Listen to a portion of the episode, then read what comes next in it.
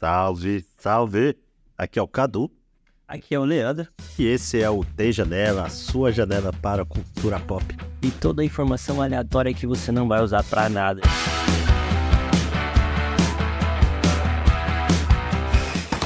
Tá valendo, tá valendo. Leandro, meio do ano, eu sempre percebo assim que os canais que eu acompanho, eu consumo muito conteúdo do YouTube, eles começam a fazer um apanhado de tudo que eles assistiram e curtiram ali no até a metade do ano. Você tem alguma lista aí, Leandro? Faço ali várias listas, eu acompanho várias listas de várias pessoas.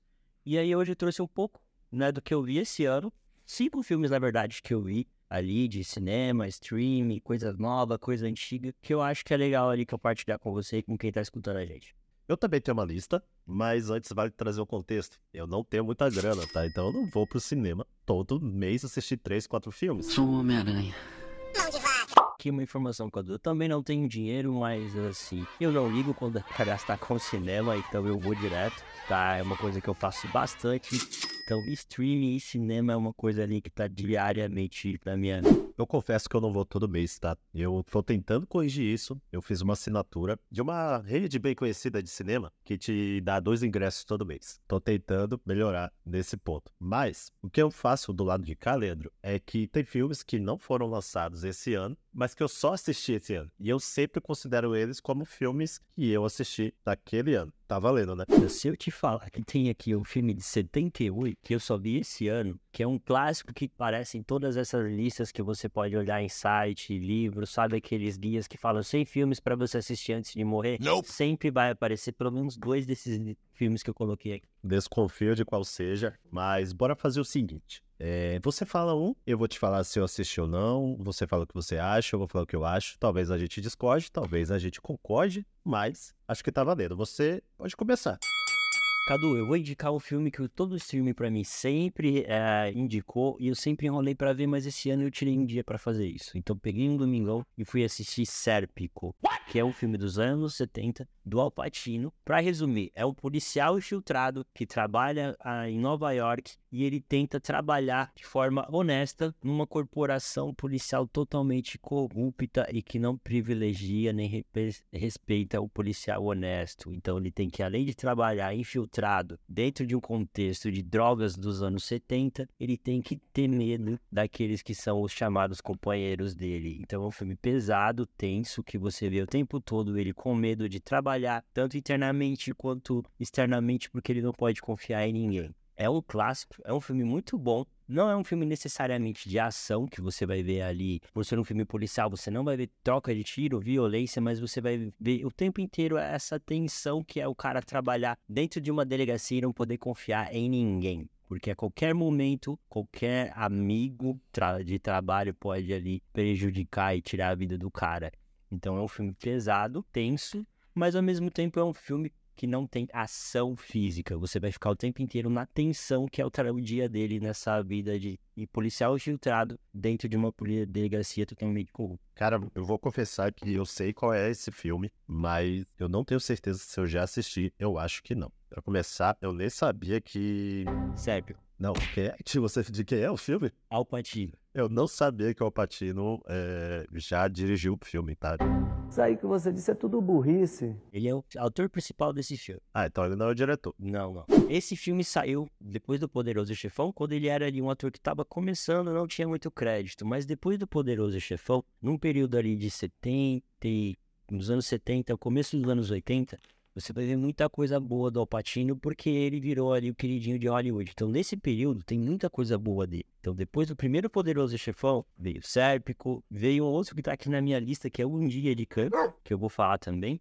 Então tem muita coisa boa ali, que você pega ali um período de 10 anos do Al Pacino, que é esse período logo depois do primeiro Poderoso Chefão. Boa, boa. Eu confesso que eu vi muitos filmes do Alpatino por causa da minha mãe. Minha mãe sempre foi uma grande fã de cinema. E na época dela, ela, ela alugava aquelas videocassetes, tinha lá o, o cadastro e trazia. Então eu assisti muito filme bom nessa época. Extremamente violentos, eu não poderia assistir. Mas minha mãe deixava eu assistir, eu assistia junto com ela. Então tá valendo. Absurdo. Mas, Leandro, vamos fazer assim. Você já comentou o segundo filme? Manda ver. E aí depois eu falo dois. O Sérpico é um filme baseado, né, até certo ponto, em fatos reais, mas esse segundo também é um filme desse, de mais ou menos desse período, também baseado em fatos reais, tá? que é Um Dia de Cão.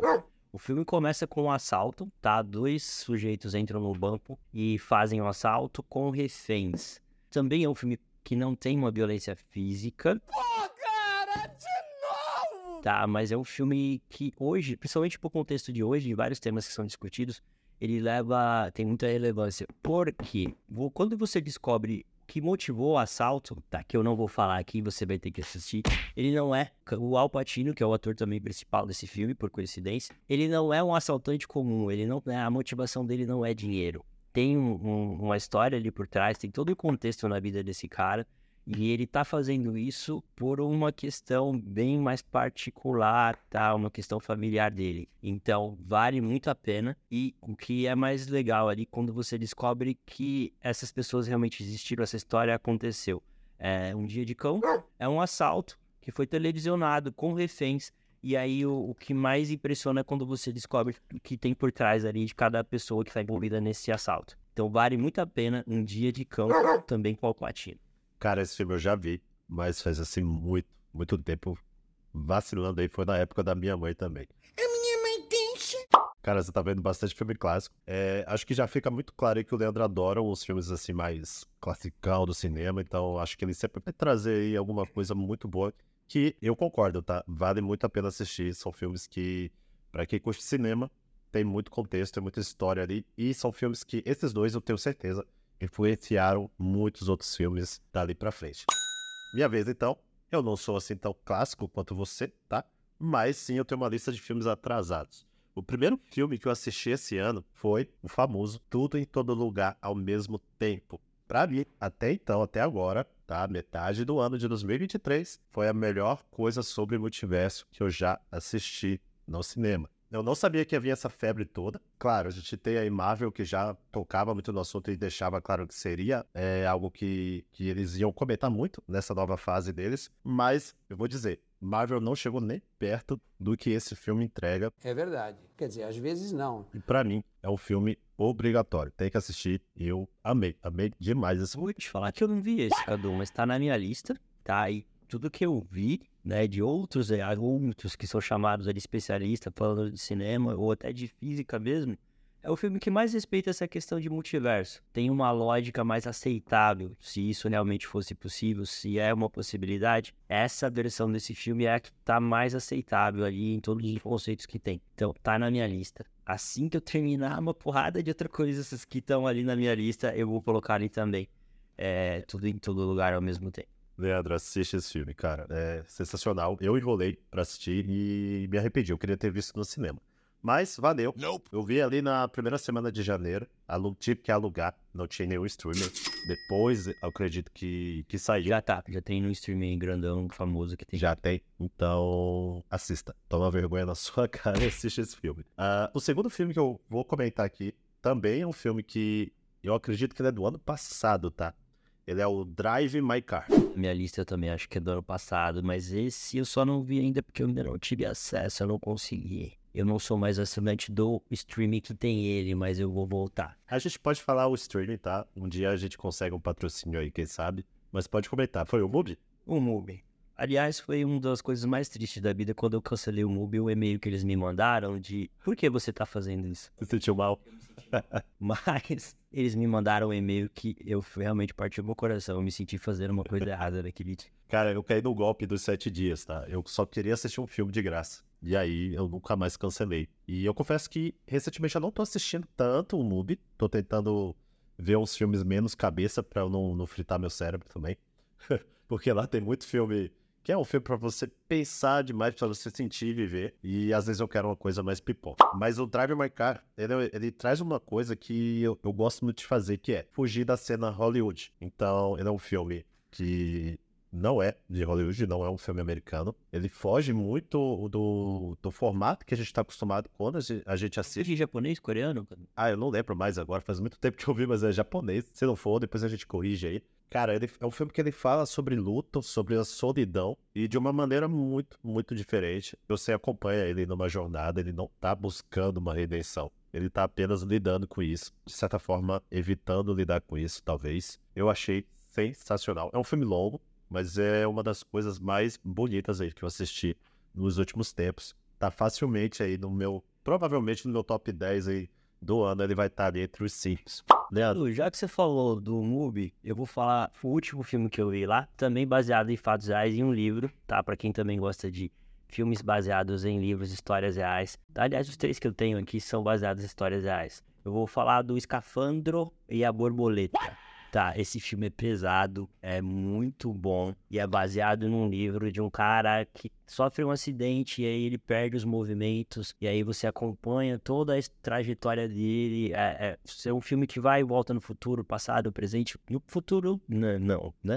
Mas você vê ali presente, passado, você acompanha a história dele. Era um cara que tinha uma boa vida, era um diretor de revista famosa, que vivia com modelos, bebidas, anos 90, e de repente ele se vê numa cama mexendo só os olhos, e dependendo de pessoas. E mesmo assim, o livro, que é baseado na história dele, ele escreve esse livro nessa época. Então, eles mostram até um método em que ele dita piscando os olhos e uma pessoa vai escrevendo. Então aquilo ali é bem tenso, bem é, é pesado de assistir. E você vê um cara que revisa toda a vida dele e repensa toda ali dentro de um hospital. É, então é um filme pesado, mas é muito bom também. Não sei se ainda tá no catálogo do MUBI, tá? Mas. Tô me perguntando se vai ter um filme que não seja pesado na sua lista aí, tá, Leandro? mas bora lá. Eu vou trazer aqui também Homem-Aranha através do Aranha Verso. Esse filme ele conseguiu fazer uma coisa que poucos filmes conseguem, que é ele consegue ser melhor que o primeiro. Filme excelente, gostei demais. Eu já amo aquela animação, toda a parte artística do filme, mas a história também ela é muito, muito boa. Vale cada minuto. Eu assisti com o meu filho no cinema, então fui no cinema ver esse filme. Eu não esperei ele sair no streaming. Eu só vou trazer um momento que esse filme conseguiu fazer, que era eu na minha poltrona, o meu filho na poltrona do lado, os dois inclinado para frente, com a pipoca na mão, sem conseguir mastigar e sem piscar, assistindo o filme. Eu dei uma olhadinha pro lado e tava igualzinho, assim, e achei, pô, caraca, esse filme pegou o pai e pegou o filho, tá ligado? é um filme maravilhoso. Você chegou a assistir, não? Cadu, esse daí é um dos que eu que estavam na minha lista que eu vi também. Acho que é o único que a gente viu, né? Da, da, da minha lista e da sua. Eu também vejo muito filme com a minha filha, cinema direto. E esse é um. Mas não foi no cinema. Foi no cinema. Boa. Tá, então eu vou. Pelo, quando tem filme que eu gosto, às vezes eu vou duas, três vezes por mês no cinema, se dependendo. E a, na maioria das vezes é com ela. Né? Eu tenho uma filha adolescente, então ela desde criancinha, ela adora Homem-Aranha. Ela não brincava com bonecas, ela brincava com o boneco do Homem-Aranha. Então a gente foi ver e também a mesma coisa, Cadu ali, silêncio total, todo mundo assistindo. A gente só ficou ali com o problema que a gente pegou uma excursão de um time de uma escolinha de futebol no mesmo dia. Então tinha uns 40 moleques na poltrona de trás, conversando e passando pipoca um pro outro. Fora isso, ali a experiência desse filme foi muito boa. Pode crer, Leandro. É um tema bem polêmico, inclusive. Tem, tá rolando uma movimentação muito forte sobre essa tendência que as pessoas estão de ir ao cinema e ficar mexendo no celular, ficar conversando. Que tristeza. Galera, cinema é pra ver um filme, pra viver aquela experiência. Deixa o celular pra depois, deixa pra fofocar, deixa pra fofocar depois. Sem querer ser chato. Cinema não é pra namorar, não é pra mexer no celular, não é pra ficar passando pipoca, fazendo piquenique. É pra assistir o filme filme, campeão. Você tá brabo? Leandro, quando eu era. Antes de eu casar, né? Quando eu era solteiro, e aí outras namoradas que eu tive, eu trabalhei ali na região da Paulista. E uma coisa que eu fazia muito é: eu saía do trabalho, em vez de ir pra casa, eu comprava o ingresso, desligava o celular e assistia um filme sozinho no cinema, porque eu não queria ninguém tentando me beijar na hora do filme. Eu queria ver o filme. Esse era o, o pedido que eu dava. Ir no cinema sozinho, assistir um filme sozinho. Mas hoje eu vou com a minha família. Mais ou menos. Dificilmente eu vou sozinho. Vou- Às vezes eu levo meu cunhado junto. Cadu, eu tive uma namorada, uma namoradinha quando eu era jovem. Faz tempo. Que aí, logo quando a gente tava se conhecendo, ela marcou um cinema. Fomos no cinema. Ela ainda deixou eu escolher o filme. Ah, não, pode escolher você. Eu escolhi Bastardos Inglórios. e ainda sentei e assisti o filme inteiro em silêncio. Mas é um puta filme. Filme bom. Filme ótimo que eu não vi no cinema, mas eu já assisti pelo menos umas duas vezes. Leandro, qual é o próximo aí da sua lista? Agora eu vou falar um pouco de atualidade, pra você não pensar que eu só falo agora de filme antigo, de filme ali pesado. Esse também é pesado, mas é um outro tipo de pesado. Eu tô falando de John Wick 4. É um filme que, se você juntar todo o diálogo dos quatro filmes, dá cinco minutos. Mas eu vi os dois últimos no cinema e foi uma das melhores experiências que eu tive de cinema esse ano. Realmente, o filme entrega o que ele tem que entregar. Então, se você vai assistir John Wick esperando é, complexidade, profundidade de personagem, você não vai encontrar nada disso. Pouco diálogo, são quase três horas de tiro muita porradaria. A história, se você pensar no universo de John Wick, ele não faz sentido. É verdade. Não tem um policial naquele lugar. Nunca aparece uma autoridade para pesquisar por que, que tem tiroteio em Roma, em Paris, em Nova York, no meio do dia e não acontece nada com ninguém. Mas é tão bom que você não se importa. Não precisa de ninguém. Você só quer ver aquilo ali, como que vai acabar, como um cara sozinho vai pegar um lápis e matar 40 pessoas, e, e é isso que você quer ver. Então, para quem gosta desse tipo de coisa, John Wick 4 foi a melhor experiência que, que eu vi ali de filme sem sentido, mas que tem muita porradaria. Cara, a gente vai discordar aqui, hein? Eu tenho que admitir que talvez eu não tenha visto John Wick da maneira certa, mas eu não gostei tanto do último filme, do filme anterior. E esse filme, ele é muito bom, mas ele podia ser mais curto. Eu me canso um pouquinho, metade pro final. O Jolly, ele já parece que não se machuca, embora ele caia toda hora, né? Suba escada, cai da escada, sobe escada, cai da escada. Cadu, você não percebeu no primeiro filme, tá? Quando o primeiro cara, daquele mafioso que ele matou, que John Wick é um homem de propósito. Foi obstinado. Quando você entende que um homem de propósito e obstinado pode fazer, você vê que faz sentido ele não morrer Nope. depois de acontecer tudo aquilo com ele. Então, um homem de propósito e obstinado suportaria aquilo. Nope, nope. Discordo, continuo discordando. Mas assim, ele podia ser uns 15, 20 minutos menos, com menos propósito, tá? E terminar um pouquinho antes. Mas em qualidade, a ação é maravilhosa, tudo é muito bom. Roteiro, John Wick não é um filme pra você ficar olhando muito pro roteiro. Eu só considero que foi um filme longo demais. Mas, ok, tá na sua lista, eu respeito. Eu daria quatro estrelas, eu não daria cinco. É a minha opinião. O que acontece é que eu fiz um dia inteiro de, de, de rolê maluco aí com meu cunhado. Então, o rolê dos meninos, né? A gente saiu, foi beber lá na- no centro, tomou ali muita cerveja lá na Galeria do Rock, em outros bares. Andou bastante ali pelo centro, que é uma coisa que a gente gosta de fazer. Caso você esteja escutando esse podcast em outra cidade, outro estado, a gente tá falando de São Paulo, capital. Então o Cadu tá falando da Galeria do Rock, que fica aqui em São Paulo. Clássica Galeria do Rock. Quem não foi, vai, tá? Mas cuidado com a carteira aos arredores ali, tá bom? Não vai ter John Wick pra te, te defender lá. Próximo filme da minha lista, clássico. Já um clássico, eu diria. Mas um filme que me fez esquecer o único filme ruim desse diretor, que eu sou fã pra caramba, que é. Primeiro eu vou falar o filme ruim, tá? O filme ruim dele é o Tenet. Não gosto desse filme. Eu acho ele horroroso. Cara, ele promete muito, o trailer é maravilhoso, mas o filme eu acho ele. ah, não gostei. Mas ele. O Nolan, né? Ele volta com um filme maravilhoso. Que é o Oppenheimer. Pronunciei certo, Leandro? Nope. Baseado no meu conhecimento, é isso aí, cara. Eu também não sei te dizer, não vou te corrigir. Se você Sou conseguir. péssimo. Qué tristeza. Oppenheimer é um filme extraordinário do Nolan, com uma trilha sonora de efeitos sonoros excelentes. É um filme que eu diria que tem que assistir no cinema, é obrigatório. Eu já levanto a bandeira que eu ainda não assisti Barbie até esse momento, por isso estou citando apenas Oppenheimer, mas provavelmente vou gostar de Barbie. Mas focando em Oppenheimer, ele é um filme que o cinema inteiro ficou em silêncio. Fiquei, eu fiquei ali o tempo inteiro inclinado, meu coluna não tava doendo, mas pô, tem uma cena, cara, que ele faz um, eu não vou dar spoiler, fiquem tranquilos, mas tem uma cena em que o som vai subindo numa crescente, de repente corta o som é totalmente silêncio e o cinema tava totalmente em silêncio. E é assim, extraordinário. É uma das melhores coisas do Nolan depois de Interestelar. Temos questões sobre Interestelar, eu amo esse filme. Um dia a gente vai falar aqui, né, Leandro? Interestelar é bom, mas eu não colocaria em nenhuma lista que eu fizesse. Ah, não, a gente vai brigar ainda sobre isso, mas deixa isso pra outro episódio. Eu já tô no meu quarto filme, Leandro, e você?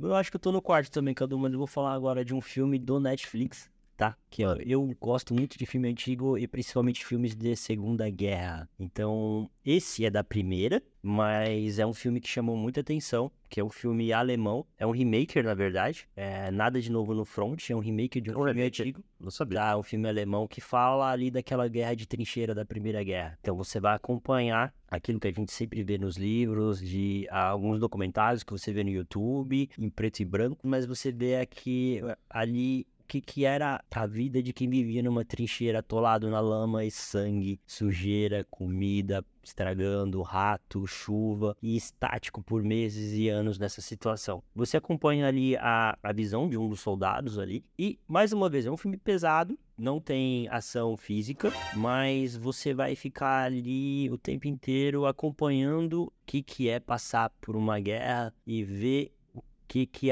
uma pessoa que está numa situação daquela passa de dificuldade, independente do lado que ele está lutando, tá? Isso que é interessante, esse filme é bom por isso. Não é um filme, por exemplo, como o Rambo, que você tem um mocinho que tem que salvar ali um país, umas pessoas e sai matando. Você acompanha e você não vê ali o lado do bonzinho ou do mal, você só vê a situação das pessoas que estão envolvidas na batalha. Então você vê que não existe o vencedor nem o perdedor, você só vê que sangue é derramado e algumas pessoas ficam atoladas nele. E é o que mostra esse filme. Então ele é muito bom, desde que você goste desse tipo de contexto, de área histórico, filmes de guerra e um filme mais realista, tá? Não é esse tipo de filme que um cara tira uma granada nos dentes e sai gritando com uma faixa na testa. É um filme mais histórico e para quem acompanha ali esse contexto de Primeira e Segunda Guerra é muito importante assistir. Então, é, Nave de Novo no Front. Até recomendo ver o primeiro, se eu não me engano esse é o terceiro filme. Tem, eles falam muito bem do primeiro, o segundo não nem tanto. E esse Nada de Novo no Front é um filme que também parece que a crítica, os especialistas ali, todo mundo gostou, falou que é tão bom quanto o primeiro. Então recomendo esse filme, Cadu. Cara, eu não assisti ainda, você me indicou, mas eu tenho um probleminha com filmes de guerra, cara, porque eu fico muito revoltado. Eu ainda vou assistir esse filme porque eu acho que ele recebeu até indicação, ele foi indicado, Oscar. foi indicado a melhores filmes também? Eu não lembro a categoria, Eu acho que melhores filmes. mas ele tava, ele tava em mais de uma, se não me engano, mas ele tava. Bacana, bacana. É, eu ainda não, não assisti, não tive a oportunidade. Tá na lista, eu vou, eu vou assistir. Cara, eu vou te falar, o último filme da minha lista, que para mim foi o melhor filme que eu assisti esse ano. O nome do filme é After Sun. Ele é o primeiro filme da Char- Charlotte Wells. Posso ter errado, mas acredito que esse é o nome correto da diretora. Primeiro longa-metragem dela, e esse filme já foi indicado ao Oscar de melhor filme do ano de 2022. Ele é um filme do ano passado, só assisti esse ano, também assisti no começo do ano. E eu levei esse filme comigo por uns dois meses, assim, eu não parava de pensar nesse filme, de ficar processando o que ele tinha a dizer, e da maneira muito delicada e bacana que ele faz isso. After Sun, ele é um filme sobre as memórias da Sophie, a protagonista, e você acompanha ela tentando recuperar algumas lembranças pouco fragmentadas que ela tinha a partir de gravações que ela tinha, e aí ela vai com a experiência dela de adulta, entendendo esse momento dela quando ela era criança, que foi uma viagem que ela fez com o pai dela, e cara, é sensacional. Eu choro assistindo o filme, e esse foi um filme que eu chorei muito. Eu chorei muito depois também Aliás, pensando nele. Vamos ter um episódio aí só de filmes que é pra você chorar, Eita. tá? Cinco filmes que eu chorei no cinema, chorei assistindo em casa.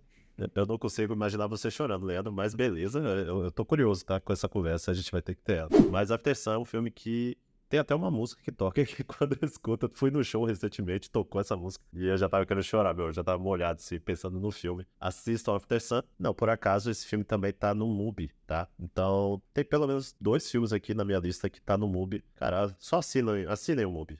Dois seus, um meu. Então, o Escafandro e a Borboleta, Drive My Car e After Sun. After Sun. Todos do, do, do MUBI. Todos no MUBI. Vale muito a pena o MUBI. Pra ver filme, filme bom ali. Melhores streamings. Stars, HBO e MUBI. É onde você vai achar ali aquela coisa não tão blockbuster, mas uma coisa mais antiga, uma coisa mais ali cabeça às vezes, pra chorar, pra pensar. Nesses três você vai achar esse. Eu não assisto tanto o Star Plus, tá? Mas eu uso muito o HBO. Tenho assistido bastante coisa no MUBI. Mais ou menos. É isso, são filmes que a gente gostou, são dicas que a gente vai deixar pra vocês. Se você já assistiu, comenta, compartilha com a gente o que vocês acharam, manda sua lista também, lembrando que essa é uma lista baseada unicamente na nossa experiência e na nossa opinião. Então, compartilhe a sua também. Não existe certo e errado. Pode ser bom, pode ser ruim. A sua experiência vai mudar, a minha também. Então é isso, pessoal. A fonte, lembrando, a fonte é sempre as nossas cabeças, Que não é muito que é baseado no que a gente sabe e conhece, que não é muito. Então, até mais. Até a próxima. Acabou a bagunça.